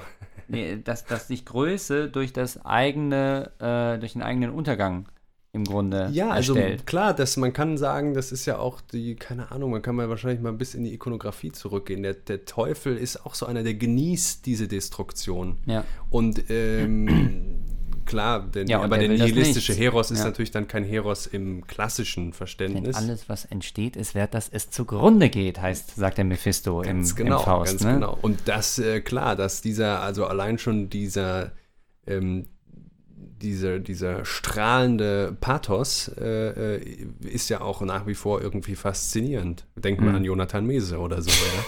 Da wird Ja. das immer noch auch als kreative Energie äh, Ja, und ja. fast äh, quasi als, als Inspiration angezapft. Aber es ist ja ein teuflisches Prinzip. Also es ist kein, äh, ich würde sagen, nihilistischer Heroismus ist ja ein performativer Widerspruch. Ja, genau, aber äh, gerade darin, äh, das ist der Knackpunkt meiner Meinung nach. Aber ich gebe jetzt nochmal äh, Material, um das zu beweisen. Adorno äh, findet äh, eine sehr, ein, einen Trick, sagt er, bei den Faschisten. Und da schreibt er, das ist nämlich der Trick, man muss doch eine Idee haben. Ja, genau. Ja. Das ist auch so, weil er sagt, das ist auch so was Bierdeutsches. Ja, ne? das kommt jetzt, So das- ein das deutscher großartig. Affekt. Äh, Ja, Man ja. darf kein Luftikus sein. Ja, warte, warte, warte. Das ist eine Sache, die man auch unter relativ harmlosen und nur beschränkten Menschen findet, die so sagen, naja, was soll aus dieser Jugend werden? Diese Nur- Jugend hat keine Idee und die geben mir doch wenigstens eine Idee, diese Ja, Leute. Die geben ihr doch wenigstens eine Idee. So, Ja. nun, ich habe Ihnen vorhin von Vulgäridealismus gesprochen. Ich glaube, das ist geradezu der Prototyp dessen, was ich mit Vulgäridealismus gemeint habe. Es wird nämlich hier der Begriff der Idee pragmatisch in sein Gegenteil versetzt. Das heißt, die Idee soll nicht um dessen Willen da sein, weil sie wahr ist, also im platonischen Sinne, ne, wahr an sich für alle Ewigkeit, unabhängig von uns, nicht um ihres objektiven Gehalts willen, sondern nur aus dem pragmatistischen Grund, dass man ohne Idee gewissermaßen nicht leben soll, nicht leben können, nicht soll leben können, mein Gott. Ja. Dass es gut sein soll, dass man eine Idee hat. Was der Inhalt der Idee ist, das ist gleichgültig. Aber wenn man nur recht auf den Tisch schlägt und sagt, wir haben eine Idee, dann ist das schon bereits das wirksame Surrogat für eine solche Idee. Ja. Also ich würde sagen, dass man gerade an dieser Stelle, wo also die Berufung aus, auf man muss doch wieder eine Idee haben, erfolgt, dass man da also auch besonders wachsam sein soll. Ja. So, und Ja, das da- ist ja wohl, was die AfD auch besonders bespielt, Ja, oder? aber auch da würde ich sofort wieder sagen, das ist das, was im gesamten und zwar im, vor allem im äh, sogenannten liberalen Parteispektrum Ja. Spätestens zur Bundestagswahl einem immer wieder vorgelullt wird. Das, was, Ja. was du gerade vorgelesen hast, Ja. ist ja übersetzt nur genau dieses Argument. Also es gibt keine positive Idee, äh, ich Ja. habe auch keine Ahnung, wofür ich mich einsetzen soll, äh, ich habe keine Überzeugung, ich bin auch nicht so richtig informiert, aber man muss doch schon wählen. Also genau. das habe ich ja mal gehört. Also es geht ja nicht, dass du gar nicht wählst. Ja. Ne? Und, Ja, und ich sage ja nicht, dass es, ich sage nicht, dass, dass da nicht auch was dran ist oder man aus einer anderen Perspektive das so Ja. aufmacht. Aber zurück an den Anfang. Ja? Es geht darum, dass man wirklich konkrete Macht Ja. transferiert. Und das sollte man sich sehr gut überlegen. Ja. Wem also, gibt man die? äh, Man könnte das jetzt anschlussfähig machen an die äh, Debattenlage oder die, an die politische Situation heute, indem man äh, sich die Entstehungsgründe der AfD anschaut. AfD-Alternative, ja, Mhm. also wir haben jetzt eine neue Idee, ja, da kommt jetzt was Neues. Für Deutschland. Nämlich- Deutschland aber normal. Ja, weil sich die Parteiensysteme so verähnlicht haben, dass ja die Leute gesagt haben, ja, also irgendwie ist es doch gleich, was ich wähle, kommt sowieso aufs Gleiche hinaus. ne? Und dann installiert sich Ja. äh, davon äh, im Kontra Kontrast oder als, als Feindbildung dazu bildet sich dann die AfD und sagt, ja, wir haben jetzt die neue Idee, die andere Idee nochmal, ja. ne? die dann nochmal auch wirklich was anderes anbietet als das, was innerhalb dieses Parteiensystems, wo sich sowieso alles gleich ist. Äh, Als, äh, als Gegenbegriff zur Ja. Alternativlosigkeit äh, reicht dann das Beruf, also die, die Selbstausrufung als Alternative. genau. Und es wird gar nicht mehr gefragt, welche denn? Ne? Genau, Sondern, das ist Alternative und als Alternative. Das ist eben einfach nur Affekte abholen und mobilisieren. Exakt, Das ist ja. propagandistische Technik und das funktioniert. ja, und es funktioniert blendend. Also die AfD könnte man ja sagen, ist eine reine Ressentiment-Partei. Also was, was haben die an inhaltlichen Dingen bisher hervorgebracht? Die haben eigentlich nur Ja. polemisiert. Sie wollen die, ähm, die Alkohol- und die äh, Schaumweinsteuer abschaffen. ah Ja. also die haben wirklich erkannt, wo es global gerade brennt und ja, was nötig ja, ist. Ja, ja, das sollte man auf jeden Fall. Also, ja. Äh, also die, die Schubkraft, die die AfD hat, die kommt alleine aus Polemik. Wenn die da im Bundestag sitzen, dann äh, machen die entweder, verschränken die die Arme vor der Brust und sagen gar nichts und machen irgendwie nur eine schlechte Miene, Mhm. oder sie, äh, ja, fallen irgendwelchen Leuten Ja. die ganze Zeit ins Wort und Aber äh, es ist um- dekonstruieren den, den Dialog. Illegitimerweise und historisch sehr unpräzise diese Analogie zu bemühen. Äh, jeder soll gucken, wie viel Richtiges es daran zu entdecken gibt. Mhm. So wie die AfD da trotzig, verschränkt und manchmal pöbelnd dann da eben sitzt, ist sie einfach nur das Kind des liberalen Einheitspreis, der da um die AfD herum sitzt. Ja. Und dieser liberale Einheitsbrei hat noch und wird auch diese Macht jetzt noch behalten. Mhm. Und ähm, deswegen ist das, naja, wir haben uns jetzt irgendwie so ein bisschen ähm, äh, eingeschossen nochmal auf diese, diese Gefahr des Rechtsradikalismus. Aber was man eigentlich nochmal wirklich machen müsste, ist zu sagen, wie können wir denn jetzt, damit sich das nicht wiederholt, dass eben aus der Weimarer Republik Ja. äh, und so weiter und in welcher Form es sich wiederholen könnte, keine Ahnung, aber wir erleben das. Also Trump hat die Wahl gewonnen und äh, hat sich im Amt dann erst noch richtig radikalisiert und so. Mhm. Ähm, und wie das in Deutschland aussieht, wenn es zum Beispiel dann wirtschaftlich auch nochmal wirklich schlechter aussieht. Naja gut, jetzt fällt sehen. mir aber ein, einen äh, konkreten Punkt hatten sie am Anfang ja schon und der war zwar auch wieder nur rein negativ formuliert, aber das war auch etwas, was Adorno hier auch schon dann wieder vor 60 Jahren äh, gesehen hat, als eigentlich das, den, die zentrale Forderung dieser neuen äh, faschistischen Gruppierungen. Da heißt es, dann gehört hierher, hierher der Komplex Schluss mit dem Schuldbekenntnis. Das stand ja wohl am absoluten Anfang bei der AfD. Die haben die ganze Zeit davon gesprochen, dass Ja. wir ein komplett demoralisiertes äh, deutsches Ja. Bürgertum irgendwie hier haben, Mhm. äh, was, was, was jegliches Selbstvertrauen verloren hat und Mhm. so, weil die sich die ganze Zeit damit fertig machen müssen, dass die diese sechs Millionen Juden damals umgebracht haben. Das ist doch irgendwie ein Unding, oder? Ja, also wirklich. Also, Aber das ist ja auch wieder eigentlich keine Forderung. Also es ist ja keine konkrete Idee. Es ist ja auch ja, ich meinte ja, das ist rein negativ auch Rein nur, negativ, ne? Aber Ja. äh, trotzdem, also das Ja. ist doch schon, das ist doch schon einfach erschreckend, dass wirklich genau aus diesem Geist heraus wir jetzt eine Partei haben, die Mhm. wirklich in allen äh, Parlamenten äh, ja, des die, Landes sitzt. auch, ja, das stimmt schon. Ja. Ich will das immer so verharmlosen, weil ich dann denke, die haben ja noch nicht die Macht und die Machthaber, die wir jetzt haben, sind doch schlimm genug und die werden dann, die haben die, also die werden plötzlich aufgewertet dadurch, dass es jetzt plötzlich wirklich rechtsradikale Vollidioten wieder gibt. Ja. Aber eigentlich muss man doch sagen, nee, man muss doch diese, diese, diese extremen Auswüchse verhindern, indem man mal sagt, Armin Laschet ist ein derartig lächerlicher, gefährlicher und unfähiger klauen, ja, und so weiter und so weiter. Also es ist zu leicht, die AfD zu kritisieren, will ich eigentlich sagen. Es ist Mhm. auch immer noch als Ziel verfehlt, aber es ist definitiv schockierend. Das ist so. Mhm. Ähm, aber Ziel der Kritik und äh, dann, dann müssen wir dann nochmal jetzt auch das abrunden und die Frage stellen, was sagt Adorno denn, wie könnte es sich bessern? Welche Kritik ist denn nun heilsam? Mhm. Ähm, ich sag mal, ich lese das mal hier gerade vor. Man sollte nicht in erster Linie mit ethischen Appellen, mit Appellen an die Humanität operieren, denn das Wort Humanität selber und alles, was damit zusammenhängt, bringt ja die Menschen, um die es sich handelt, zum Weißglühen.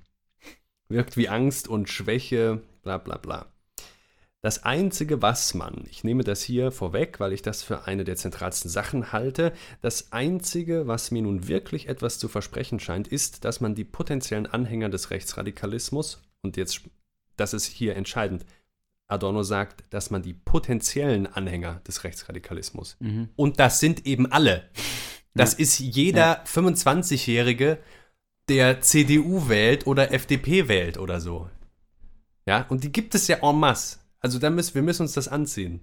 Den Schuh müssen wir uns im Grunde alle anziehen, weil es geht nicht um die Anhänger des Rechtsradikalismus, sondern es geht um die potenziellen Anhänger des Rechtsradikalismus. Und Ressentiments hat jeder Mensch. Äh, So ist es. Und die können auch alle aktiviert werden und so weiter.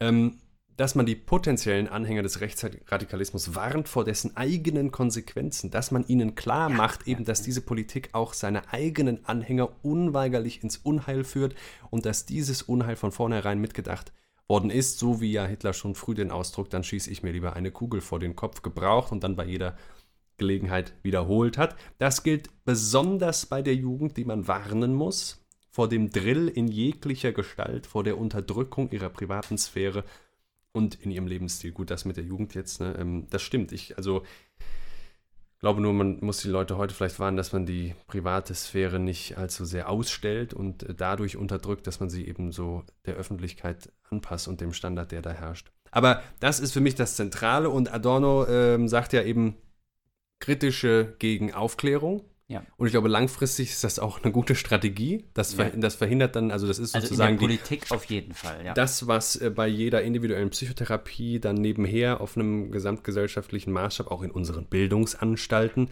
geschehen äh, müsste, als intellektuelles Supplement dazu, ja, also Mhm. die, die, die, die, die intellektuelle Therapie beinhaltet eine Aufklärung, aber äh, wenn es jetzt konkret ins Wahljahr geht, frage ich mich immer noch, äh, warum man ähm, diese Propaganda, diese Propaganda kann man ja eben nur mal nicht kurzfristig mit gegen Aufklärung bekämpfen. Warum da nicht mal die wenigen Vernünftigen, die es noch gibt, sagen, nee, wir machen jetzt eben Gegenpropaganda. Mhm. Also warum denn nicht mal die Leute verarschen, sodass sie dann verblendet und ohne es zu wollen, erstens rational äh, im Sinne ihrer eigenen Interessen wählen und nicht dagegen und zweitens im, im Sinne auch der äh, globalen Probleme, die nun mal äh, anstehen. Äh, äh, warum nicht mal in die Richtung? Da würde ich sagen, ähm, Ja. hätten Also- wir das seit Adorno richtig gemacht, so wie er gesagt hat, gut. Ich glaube, Ja. wir brauchen heute ähm, dieses, was als linker Populismus ja auch schon so eine Zeit lang firmiert. Ähm, ja, ja. naja. Ja, also wie man das erkennen kann, ne, dass das im Grunde Systeme sind, die aus Hass errichtet wurden und in Hass auch wieder führen, ja. Ja. Also diese Art von Ja, Katastrophenpolitik. und, und, und viel schlimmer noch als der laut rausgebrüllte Hass bei den äh, Nazis, solange sie in der Minderheit sind, ist eben der latente Hass bei jedem CDU-Wähler, bei jedem Ja. SPD und, Und so da und ist so. natürlich dann das Psychologische Ja, eine an Spur, weil da spätestens da siehst du das ja, wie diese Menschen ticken und dann merkst du dann irgendwann, Moment mal, also irgendwie geht es dem gar nicht um das Politische überhaupt oder, oder irgendwie Veränderung, sondern der hat Mhm. einfach ein Problem mit der Welt, mit seinen Mitmenschen und irgendwie hat er was gegen diese eine ganz bestimmte Gruppe da und so. Ne? Also so muss man da drauf gucken Mhm. Ja. dann. Ne? Ja, ja. Also die therapeutische Flächenabdeckung ist fürchterlich in Ja. Deutschland. Ja, ja, weil wir alle zur Therapie. Ne? Ihr- Ja, und jede Institution, die einem immer ein bisschen Zwang antut, äh, nimmt eigentlich ihre Chancen nicht in dem Maße wahr. Also äh, vor allem die Schule. Ja. Da wird keiner geimpft, sondern da wird eben noch gedrillt und das alles mit so ein bisschen humaneren Methoden. Ja. Also wa- was Adorno einem ja eigentlich immer beibringen will in allen Büchern, ist eine Sensibilität für Ideologie entwickeln. Er ist also Mhm. Ja. der große Ideologiekritiker ja gewesen. Ne? Ähm, runden wir das damit ab, würde ich sagen. Mhm. Und ich gebe äh, äh, uns noch ein paar Fakten jetzt zur Wahl. Was schätzt du, Bruno, wie alt ist denn der durchschnittliche Mensch auf der Welt, der ganzen Welt? Auf der ganzen. Ja. 40? 30. Ah. Zugegebenermaßen älter als noch 1950 zum Beispiel, da waren es 23,6 Jahre. Aber 30 Jahre, wie alt ist der durchschnittliche Wahlberechtigte in Deutschland? 52. Zwei, da hätte ich jetzt auch wieder was mit 40 gesagt. Ja, ja, ja, nee, 52 ist schon mal 22 Jahre älter als der Schnitt Ja. der auf der Mensch, äh, auf der Ja. Erde lebende Men Menschheit. Der, der, zwei, Ah. ist schon mal 22 Jahre älter. Und jetzt die mit einem guten Abstand, mit, also äh, größte Gruppe der Wahlberechtigten, liegt die zwischen 18 und 21, zwischen 21 und 29, zwischen 30 und 39, zwischen 40 und 49. 40, 49? 21,3 Prozent der Wahlberechtigten sind über 70. Was? Ja. Echt? Mehr als ein Fünftel der Wahlberechtigten ist über 70. Nehmen wir einen Seniorenstaat. Also ich, du merkst, ich will hier nochmal stark machen, dass wir als politische, äh, als politischen Kampfbegriff das Alter einführen müssen. Achso, ja, stimmt. Das ist, ja. Und man guckt sich doch mal die Lebensrealität Ja, der alten Leute an. ja. Es gibt unglaublich viel Altersarmut. ja. Und, Und, Alterseinsamkeit. Ich, ich, glaube aber nicht, dass diese Menschen alle in ihrem Interesse wählen. Äh, Und ich glaube, die wählen seit 40 Jahren CDU. aus Verdruss. Ja. Vielleicht, ja. Und ähm, ich weiß nicht, ob man die dann durch, durch, durch so eine Polemisierung äh, des Alters als politischen Begriff mal wachrütteln könnte oder Hm. man die noch mobilisieren kann. Also das als nochmal als Plädoyer, vielleicht keine Partei wählen, die konkret Macht bekommen wird. Wenn man dann unbedingt wählen muss, weil man meint, man verhindert so irgendwas Schlimmeres, was Mhm. für mich also eben dieses pragmatische Argument ist, wo eigentlich Ja. große Gefahr um die Ecke lunzt, weil man wählt dann am Ende eben doch auch irgendwas konkret und positiv. Hm. Äh, irgendeine Partei wählen, die vielleicht nicht in den Bundestag einzieht. Ich weiß nicht, ob die Partei könnte es vielleicht sogar schaffen. Ja, oder so MLPD oder sowas. Genau, marxistisch-leninistisch. Tierschutzpartei. Ja. Keine Ahnung. Ähm, aber alle Menschen, die Ü50 sind, sollten sich doch mal fragen, ob sie nicht im Interesse der jungen Leute wählen sollten. Dazu habe ich auch eine Statistik gefunden. Bei den über 65-jährigen Wahlberechtigten lehnen es 59,1 Prozent ab, ihre Wahlentscheidung äh, nach den Natur- und Klimaschutzinteressen junger Menschen auszurichten. Also es ist, äh, es passiert nicht. Aber Bruno, du hast, äh, dir noch was eingefallen vom Teddy. Ja, genau. Ich wollte noch eine letzte Sache, weil die wirklich noch wichtig ist, glaube ich, auch für unsere Zeit, äh, vorlesen. Da schreibt er relativ am Anfang seiner, seines Vortrags, oder hat er gesagt am Anfang seines Vortrags, der verschriftlicht wurde, zugleich aber, und damit berühre, berühre ich den antagonistischen Charakter, den der neue Nationalismus oder Rechtsradikalismus hat, hat er angesichts der Gruppierung der Welt heute in diese paar übergroßen Blöcke, ne, also damals war ja klar, ne, Amerika hier, also der Westen und auf der anderen Seite dann die äh, Sowjetunion, äh, in denen die einzelnen, also heute in diese paar übergroßen Blöcke, in denen die einzelnen Nationen und Staaten eigentlich nur noch eine untergeordnete Rolle spielen. Etwas Fiktives. Es glaubt eigentlich niemand mehr so ganz daran. Die einzelne Na- Nation ist in ihrer Bewegungsfreiheit durch die Integration in die großen Machtblöcke außerordentlich beschränkt. Man sollte nun daraus aber nicht etwa die primitive Folgerung ziehen, dass deswegen der Nationalismus wegen dieser Überholtheit keine entscheidende Rolle mehr spielt, sondern im Gegenteil. Es ist ja sehr oft so, dass Überzeugungen und Ideologien gerade dann, wenn sie eigentlich durch die objektive Situation nicht mehr recht substanziell sind, ihr dämonisches, ihr wahrhaft zerstörerisches annehmen. So, und jetzt denk mal, also in der Zeit hier, ne, Ja, also Eindruck 60er hat man Jahre hat noch ja. keiner von Globalisierung oder sowas gesprochen, ne? Mhm. Und Globalisierung ist ja auch die Einebnung von Nationalismus, eigentlich Mhm. weil eben das Nationale aufgehoben wird in dieser höheren Einheit des Globalen. Und ne? gerade deswegen erstarkt es in seiner reaktionären Logik nochmal. Absolut, also daher kommt, daher schreibt sich die ganze Logik der Populisten und dieser ganze Rechtsruck, der durch Europa gegangen ist, der kommt gerade äh, aus dieser Angst, dass das jetzt vielleicht wirklich endgültig vorbei ist und dass jetzt den letzten Todesstoß bekommen hat mit der Digitalisierung, aber eben genau mit, mit der äh, globalen äh, Verflechtung der Handlungswege und so, dass einfach Landesgrenzen keine Rolle mehr spielen. Ne? Ja. Ja, äh, sieht schlecht aus. Ja, auf jeden Fall gibt es Gefahren und die muss man ansprechen. Ne? Ja, ich glaube, es wird auch scheiße bleiben. also auch nach der Wahl, ja. Wie, wie frustrierend auch, dass eine Wahl gar, kein, gar keine Hoff, kein, kein Hoffnungsschimmer mehr, also keinen realistischen Hoffnungsschimmer mehr birgt. Ja, ich meine, es wird halt nicht jetzt viel ändern, so. Ne? Ja, aber das ist doch furchtbar, dass wir jetzt Ja, nach anderthalb Stunden Gefasel auch nur da anlangen können, ne? Ja. Wird sich eh nicht viel ändern. Das ist ja genau diese, diese, diese, diese, dieser resignative Affekt. Mhm. Ja, aber so ist es. Ähm, Bruno, vielen Dank für heute. ja, dir auch, Jakob. Wir hören uns auf jeden Fall nächsten Monat wieder. Ja. Ganz klar, äh, vorsichtig bei der Wahl, ne? Augen auf, äh, vielleicht ein bisschen passivistisch einlullen lassen. Ruhig auch die Entscheidung vom Wetter abhängig machen. finde ich. Kann, es geht wahrscheinlich immer noch weniger schief, als wenn man ganz konkret Bezug nimmt. Okay, ich hoffe, ich habe mich äh, damit jetzt nicht zu unbeliebt gemacht. Und jetzt kriegt nochmal der liebe Friedrich, an dem ein kleiner Anarchist äh, äh, immer schon vielleicht verkannt war, verkannt worden ist. Ähm, der ist aber an ihm, der kommt ja nochmal zum Wort. Und am Ende dann, ja, also die Nazis haben es rhetorisch ausgeschlachtet, aber wie immer statt des Übermenschen dann einfach den austherapierten Menschen denken. Umarmt euch alle mal und macht es gut. Tschüss.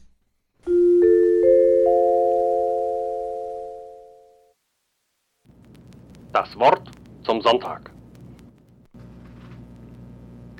Irgendwo gibt es noch Völker und Herden, doch nicht bei uns, meine Brüder. Da gibt es Staaten. Staat. Was ist das? Wohlan, jetzt tut mir die Ohren auf, denn jetzt sage ich euch mein Wort vom Tode der Völker. Staat heißt das kälteste aller kalten Ungeheuer. Kalt lügt es auch, und diese Lüge kriecht aus seinem Munde. Ich, der Staat, bin das Volk. Lüge ist's. Schaffende waren es, die schufen die Völker und hängten einen Glauben und eine Liebe über sie hin, also dienten sie dem Leben. Vernichter sind es, die stellen Fallen auf für viele und heißen sie Staat. Sie hängen ein Schwert und hundert Begierden über sie hin. Aber der Staat lügt in allen Zungen des Guten und Bösen. Und was er auch redet, er lügt. Und was er auch hat, gestohlen hat er's. Falsch ist alles an ihm, mit gestohlenen Zähnen beißt er der Bissige, falsch sind selbst seine Eingeweide. Sprachverwirrung des Guten und Bösen, dieses Zeichen gebe ich euch als ein Zeichen des Staates. Wahrlich den Willen zum Tode deutet dieses Zeichen, wahrlich es winkt den Predigern des Todes. Seht mir doch, wie er sie an sich lockt, die viel zu vielen, wie er sie schlingt und kaut und wiederkäut. Auf der Erde ist nichts Größeres als ich, der ordnende Finger bin ich Gottes. Also brüllt das Untier. Und nicht nur langgeohrte und kurzgeäugte sinken auf die Knie. Staat nenne ich's, wo alle Gifttrinker sind, gute und schlimme. Staat, wo alle sich selber verlieren, gute und schlimme. Staat, wo der langsame Selbstmord aller das Leben heißt. Seht mir doch diese Überflüssigen. Sie stehlen sich die Werke der Erfinder und die Schätze der Weisen. Bildung nennen sie ihren Diebstahl, und alles wird ihnen zu Krankheit und Ungemach. Seht mir doch diese Überflüssigen. Krank sind sie immer, sie erbrechen ihre Galle und nennen es Zeitung. Sie verschlingen einander und können sich nicht einmal verdauen. Seht mir doch diese Überflüssigen. Reichtümer erwerben sie und werden ärmer damit. Macht wollen sie und zuerst das Brecheisen der Macht, viel Geld, diese Unvermögenden. Seht sie klettern, diese geschwinden Affen, sie klettern übereinander hinweg und zerren sich also in den Schlamm und die Tiefe. Hin zum Throne wollen sie alle. Ihr Wahnsinn ist es, als ob das Glück auf dem Throne säße. Wahnsinnige sind sie mir alle und kletternde Affen und Überheiße. Übel riecht mir ihr Götze, das kalte Untier, übel riechen sie mir alle zusammen, diese Götzendiener. Meine Brüder, wollt ihr denn ersticken im Dunste ihrer Mäuler und Begierden? Lieber zerbrecht doch die Fenster und springt ins Freie. Frei steht großen Seelen auch jetzt noch die Erde, leer sind noch viele Sitze für Einsame und Zweisame, um die der Geruch stiller Meere weht. Frei steht noch großen Seelen ein freies Leben. Wahrlich, wer wenig besitzt, wird umso weniger besessen. Gelobt sei die kleine Armut. Dort, wo der Staat aufhört, da beginnt erst der Mensch, der nicht überflüssig ist. Da beginnt das Lied des Notwendigen. Dort, wo der Staat aufhört, so seht mir doch hin, meine Brüder, seht ihr ihn nicht, den Regenbogen und die Brücken des Übermenschen?